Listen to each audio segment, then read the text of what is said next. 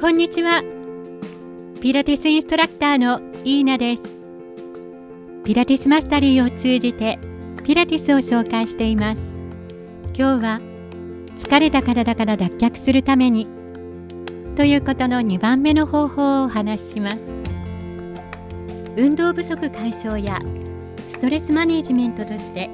エクササイズはとてもおすすめです。しかし気をつけないと意外な落とし穴にはまることになります。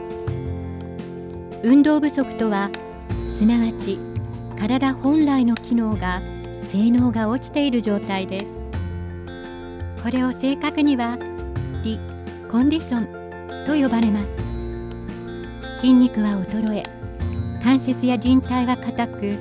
心肺機能も落ちています。この状態で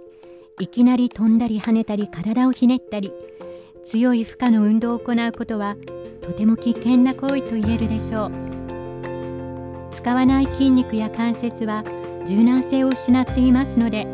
ストレッチ体操ばかりで急激に伸ばしすぎると大きな負担となります。さらに筋肉は本来の力を発揮できませんからヘビーな筋トレで高い負荷をかけるのもおすすめできません。今まで体をあまり動かしてこなかったなりエアロビクス体操やジョギングなどを始めるには本当に危険です心臓がドキドキ息がゼイゼイするようではやった気にはなりますがダイエット効果もあまり期待もできません